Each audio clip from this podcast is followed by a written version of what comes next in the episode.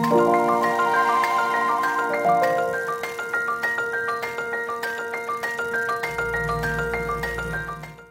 欢迎收听《痛痛飞走了》，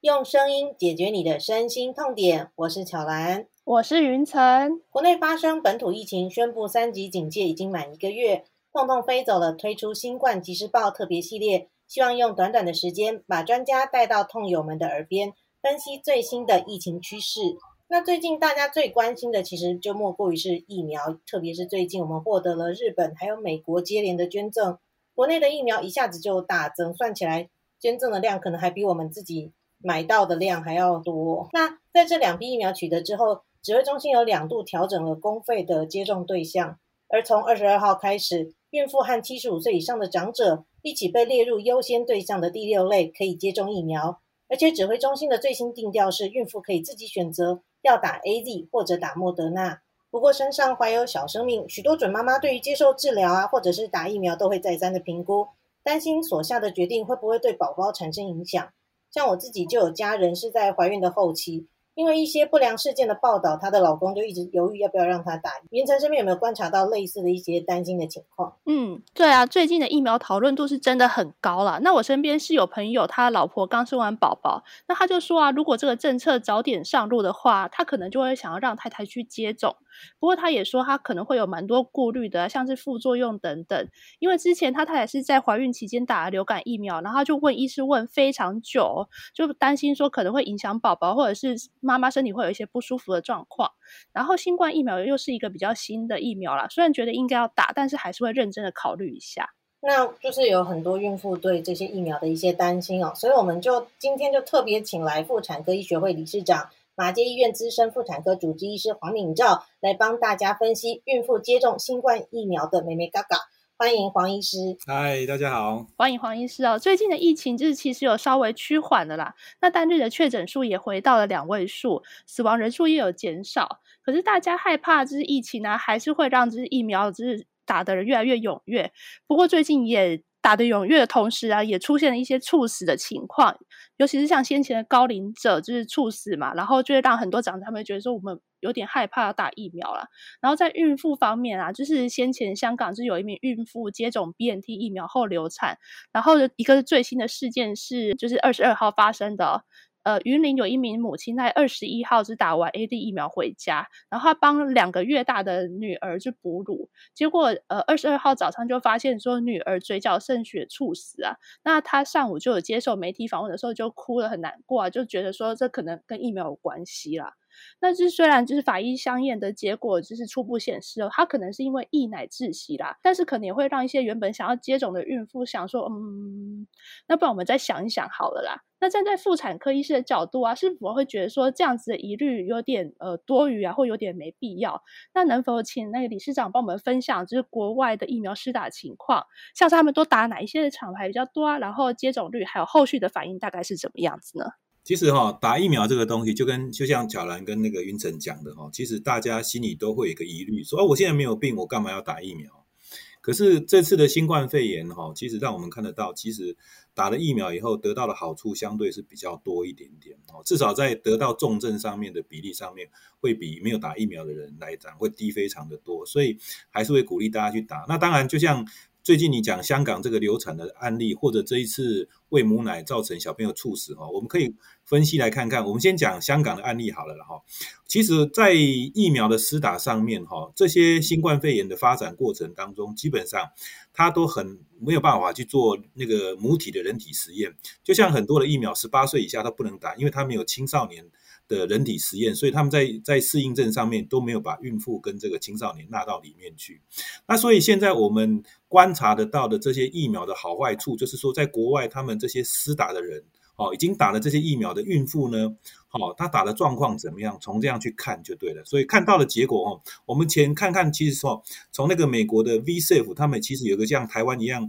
CDC 的一个网站，就是打疫苗安全注册网站。他们打完以后会把副作用回馈到这个 VSafe 的网站去看看有没有问题。其实他们可以看得到，就是说在孕产妇的的最大的并发症，就是说打完疫苗以后还是有十三 percent 的流产率。可是呢，这个十三 percent 的流产率就跟以前一样，我们。知道知道没有打疫苗的时候，大概也是一成多的流产率，基本上是不相上下的。所以也许这样看起来就可以接得到，哎，有打疫苗跟没有打疫苗，在这个。这个产妇的并发症上，并发症上面并没有明显的增加，所以学会也觉得这个很重要，就是说要跟这个产妇做好好的沟通了哈。所以病人来问我们问题是好事情，因为问了以后，他可以知道很多，哎，前因后果或者施打本来就存在的风险，或者即使没有施打，也有可能存在孕产妇会有流产的风险，他们在接受度上面就会比较高一点点。啊，像这个云林这个喂母奶的事情，我们觉得应该理理论上从学理上应该是没有相关性，因为你才打完。针以后这样的的针剂造成的效果，经由母乳不喂到小朋友，我想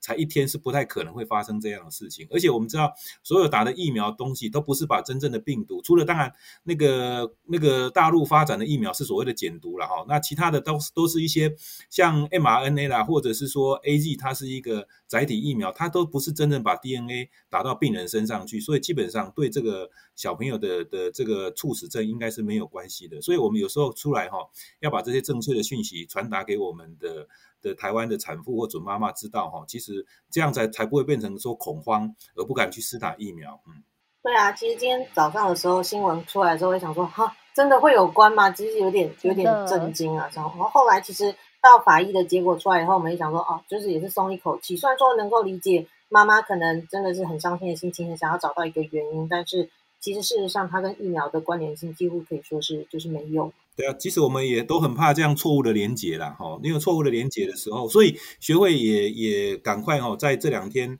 也做出了这个产妇的。那个孕妇的注射的注意事项给这个产妇，让他们知道说啊，她可能会有一些哪些状况，什么状况又要做咨询。我想这样会让他们知道说，哦，我可能打了这个针，我可能有多少比例会局部疼痛，多少比例会发烧，这些东西，我想可能透过哈事先的沟通跟这个教导，我想可能让这个疫苗上面的阻力会比较低一点点。哦，那台湾目前大概。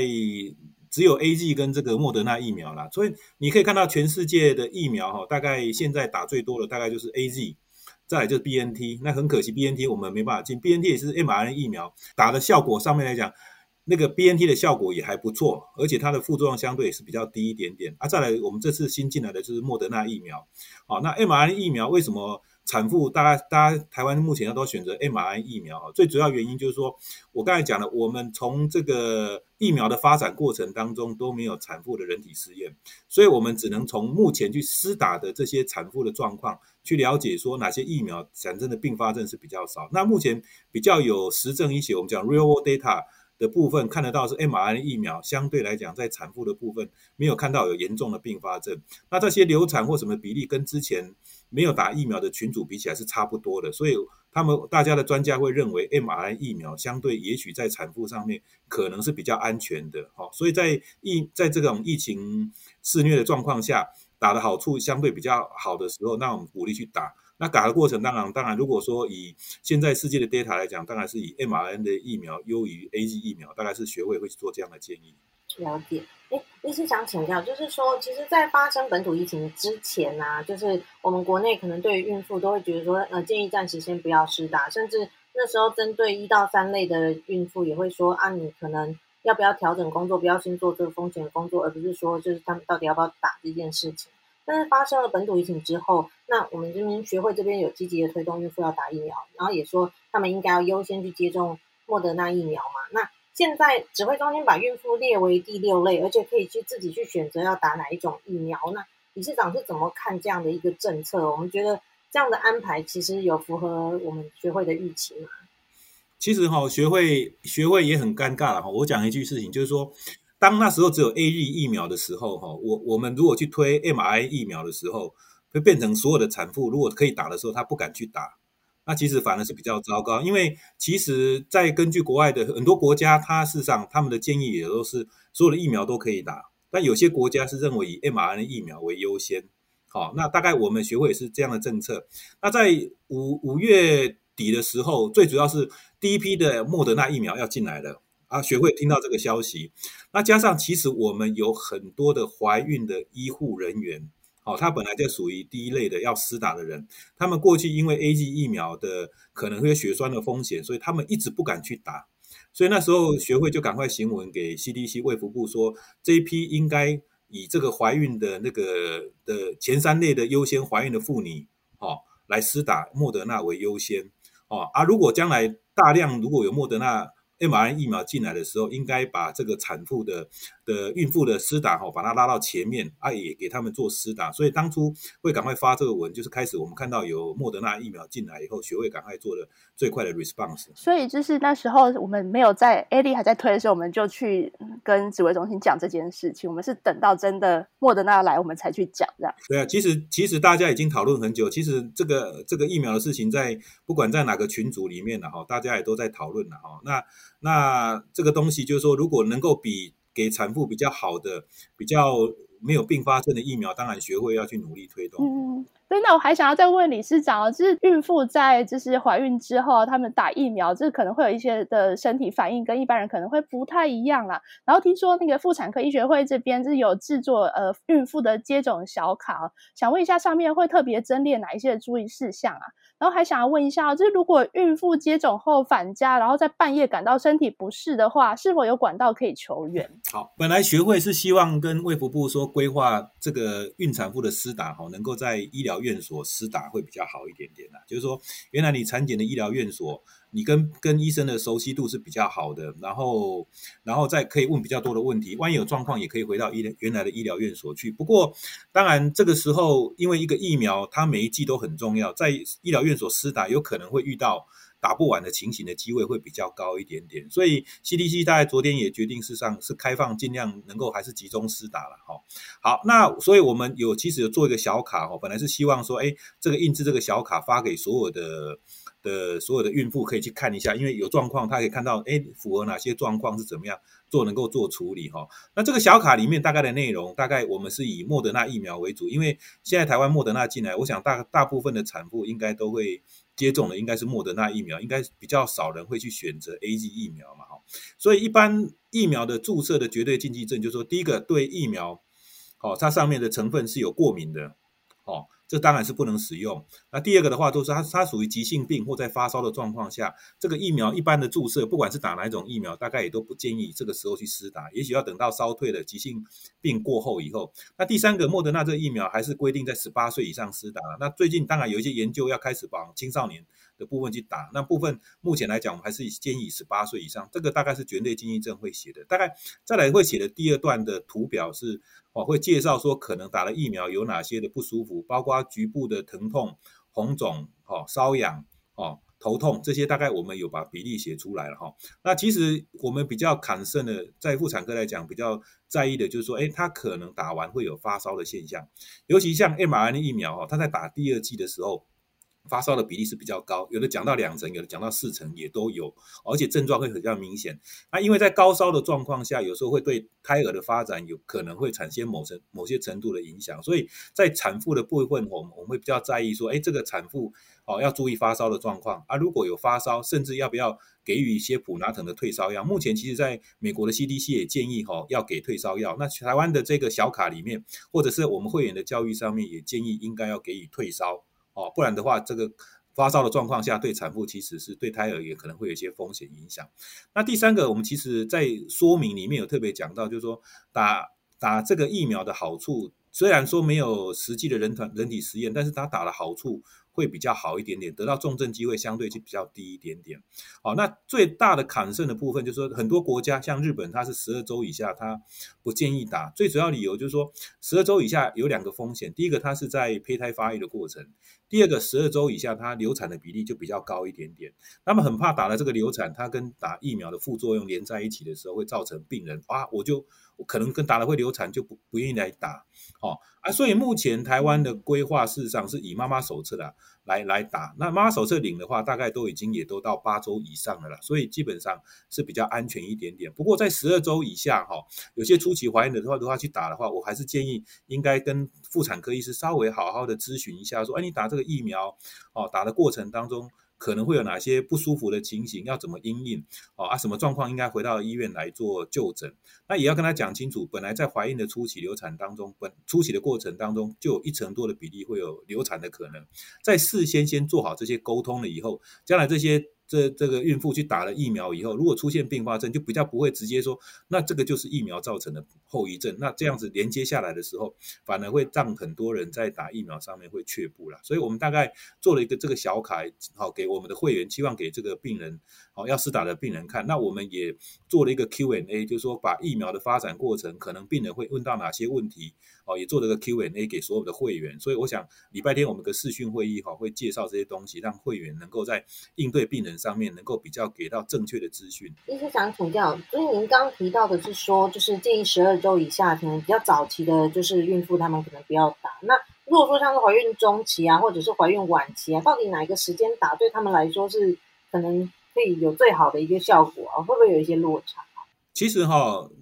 不管世界卫生组织的、美国妇产科的，大部分都认为哈，诶，第二期、第三期孕期都打都没有问题。都没有特别的说说啊，哪个孕期打会比较好一点点？因为打的过程当中，其实新的研究里面就是说，哎，这个人体会产生抗体，抗体其实会透过胎盘给新生儿。那我们在新生儿研究上面也的确有监测到从母体来的抗体了，但但新生儿本来感染率就就很低了，但现在没有办法研究说这个从妈妈那边得到的抗体是不是能够保护这个小朋友得。不得新冠肺炎这个部分的研究报告是没有出来，但是如果从母体从胎母新生儿上面监测到抗体的话，理论上都还是一点点保护的效果。就那至于在这个周数比较小的状况下，因为它牵涉到的变数会比较多一点点，所以这部分大概有一些国家会比较。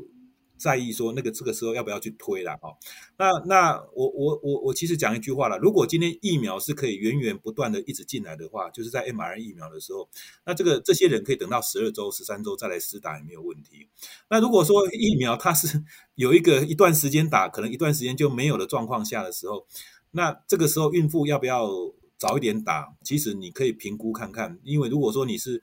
状况是稳定的状况下，跟医生做完咨询以后再去做施打，我想。也是可以接受的啦，哦，因为其实有很多国家他认为任何孕期都可以施打，哦，所以这部分大概学会建议就是说，哎，十二周以下因为有流产的风险，可能跟妇产科稍微谈一下再去打会比较好。嗯，哎，医生，你刚刚就是说，就是嗯，其实都还是会比较建议打 mRNA 的疫苗嘛。那如果说我们之后啊，可能又从 COVAX 或者是我们有其他的管道努力有买到疫苗，除了那 mRNA 大概就现在是说就是莫德纳或者 BNT 嘛。那如果说像是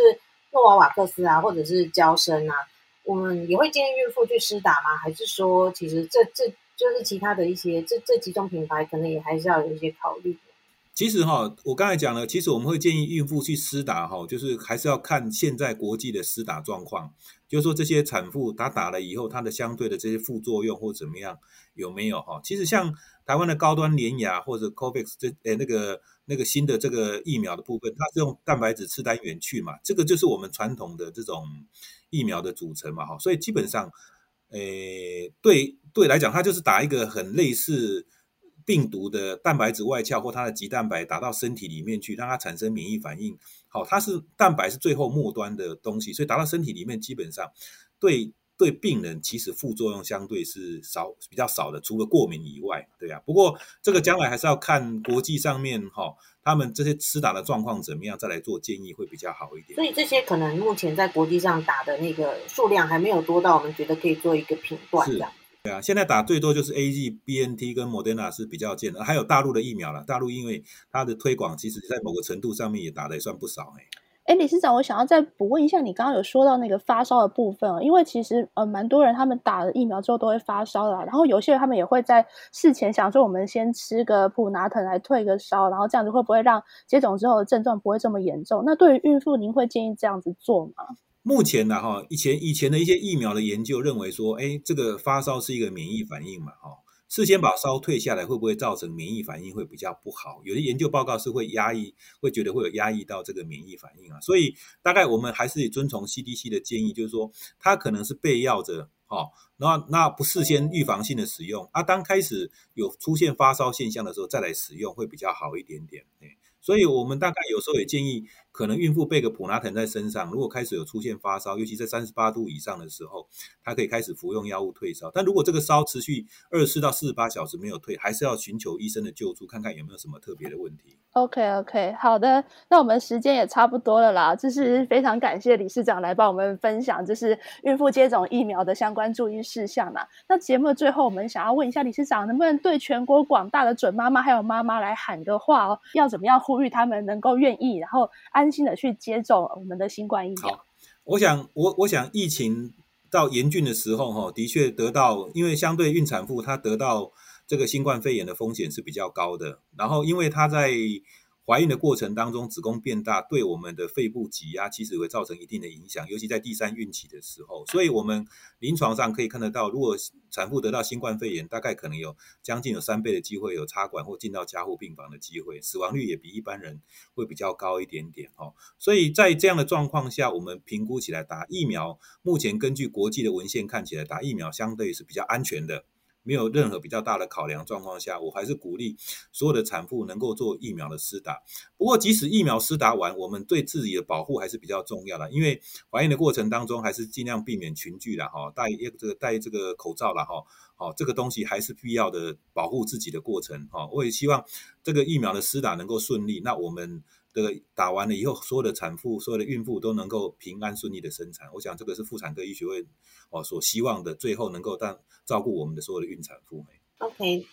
那我们今天就差不多到这边了。嗯，好，今天的痛痛飞走了，新冠即时报就在这边告一段落。很谢谢理事长跟大家分享。其实我觉得孕就是在这种疫情期间，孕妇其实。怀孕很辛苦，而且去医院也都非常的辛苦。那对于打疫苗，可能有很多的担心。那希望透过今天的 podcast，可以让各位就是孕妇们能够嗯稍微的放宽心一点，那可以去评估一下是不是可以去接种疫苗这样子。那如果喜欢我们的 podcast，请赶快追踪痛痛飞走了，在各收听平台按下订阅跟评分，也可以追踪我们的 Instagram pen pen fly away，我们都会不定期更新节目相关资讯。痛痛飞走了，我是巧兰，我是云晨，我们下次见，拜。拜。